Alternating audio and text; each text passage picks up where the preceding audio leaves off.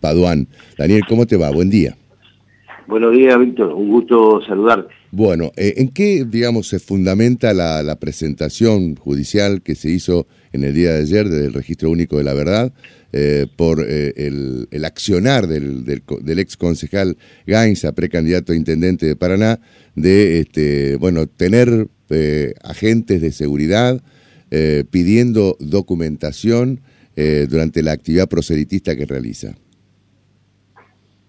Bueno, por un lado, eh, también, Víctor, eh, considerar que Gainza fue repudiado en la amplia sectores del movimiento de derechos humanos y de las distintas fuerzas políticas, incluidas expresiones del radicalismo, ¿no es cierto?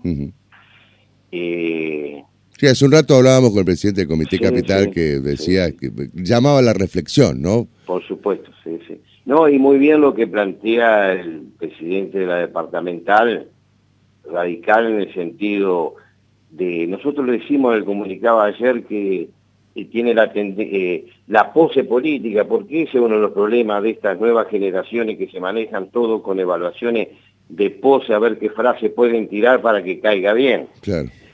Eh, y linda, terminan lindando con la responsabilidad de, para consolidar la democracia. Eh, creo que Gainza entra en esa categoría. Eh, como él estuvo eh, procesado y juzgado por el hecho, en, el caso anterior, donde fue juzgado Sergio Barisco, para marcar una distancia saben hablar de que antes de sacarse una foto le piden, tiene un, un, equipo de seguridad que pide documentos para no quedar pegado. Claro. Yo creo, viste, son, es muy por arriba. Eh, la, construcción política, mediática y de eslogan que, que, plantea este tipo de, llamémosle, de dirigente. y, es lamentable porque ellos tienen una responsabilidad social de representar a una fuerza política y hablan para el conjunto de la sociedad. Es muy lamentable en ese aspecto. Entonces, por eso nosotros en el comunicado, ya que también el Ministerio de Gobierno, entre otras cosas, eh, planteamos que combatir el narcotráfico eh, no, no, va de la mano de que si me saco una foto o no me saco una foto. Está correcto el planteo del, del presidente de la departamental de radicalismo que la cosa pasa por políticas por supuesto. Educativa, de contención social, por, políticas públicas, en, definitiva. Políticas públicas que alienten al conjunto de la sociedad y del joven a tener un futuro, un desarrollo a través de, la posibilidad de insertarse a través del trabajo, la educación, el deporte, etcétera, el, el modo de bajar los niveles ¿no es cierto?, en este aspecto. Pero para no esquivar a lo que vos me preguntaste, eh, expresó claramente la ministra dos cosas, ¿no es cierto?, que temprano llamó para esto ayer. Eh, por un lado, el pedido de inicio de estricta investigación dentro de la fuerza policial, de que si hay gente en servicio que esté prestando esta tarea a una fuerza política. Claro como lo expresó en nombre del gobierno, acá la, eh, fuerza de seguridad no están para hacerle inteligencia a ningún dirigente político, ni a Gainza, ni a ningún dirigente eh, del peronismo, ni del frente de todo. La inteligencia se debe usar en democracia para la investigación de causas que se lo justifiquen y que lo solicite la investigación judicial. Claro y para preservar los altos intereses del Estado a través de los organismos que están para esto. Esto hay que ser cortante porque vos también mencionabas en algunos comentarios que lamentablemente el Estado se usó también la inteligencia, bueno, vamos a referirnos a lo inmediato pasado, inclusive hasta para investigar, informar hasta las víctimas de los familiares de, del submarino. del submarino.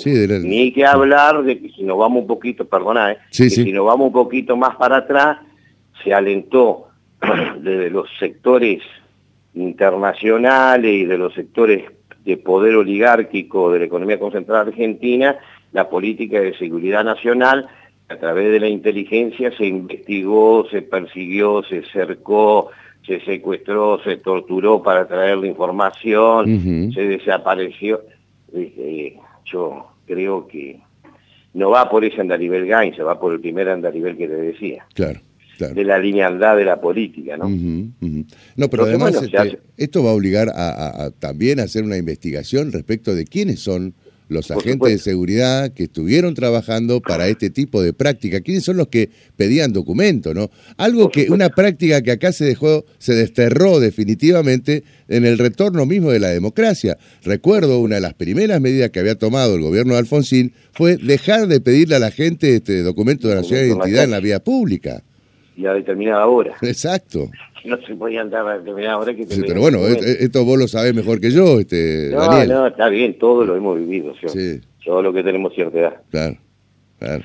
Eh, entonces sí, se pidió desde el Ministerio de Gobierno eh, la investigación y se hizo la denuncia, ¿no? De la investigación a, nivel Fuerza de Seguridad, al jefe Masnaín, ¿no es cierto? eh, una investigación al respecto.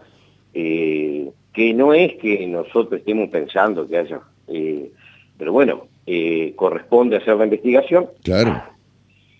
Y por otro lado, en el caso que se haya eh, transgredido la ley, bueno, se ha hecho la denuncia y la justicia verificará, lo derivará a la justicia federal, hará lo que corresponde, ¿no es cierto?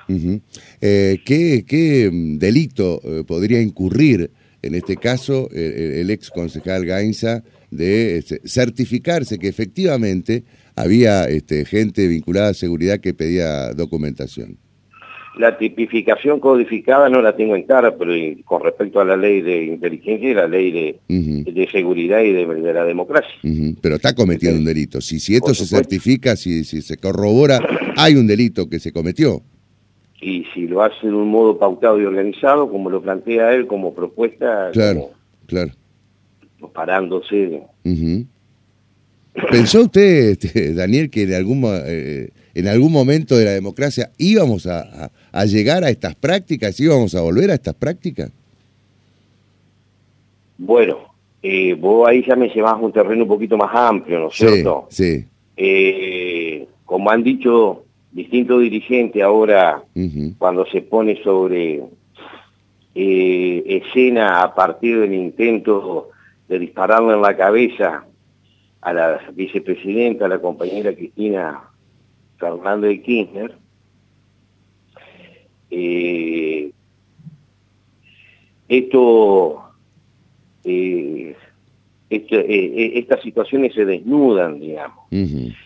cuando se recupere el Estado de Derecho, la democracia, hay un pacto en la multisectorial, perdón, en la multipartidaria, también multisectorial porque participaba el movimiento obrero organizado, donde todas las fuerzas en aquel entonces, la democracia cristiana, el MIT, el peronismo, el radicalismo, conducido con banderas claras y definidas por Raúl Alfonsín, se hace un pacto de sostener la democracia y no volver hacia las prácticas represivas de investigación de inteligencia, de crear estas situaciones eh, de, violencia, de ver como enemigo al que piensa diferente, y se va transitando en un proceso de consolidación de este pensamiento, incluso cuando se dan reacciones de los cara pintada, otros movimientos militares poniendo en cuestionamiento a la conducción de Alfonsín, el peronismo claramente cerró fila atrás de la figura de, sostener la institucionalidad y Cafiero estuvo junto a Alfonsín y nosotros estuvimos en la Plaza Mansilla acompañando a los jóvenes radicales que también lucharon por la recuperación de, la democracia en el último tramo, eh, sosteniendo a, este, a, este acuerdo expreso y no expreso en el conjunto del pueblo argentino.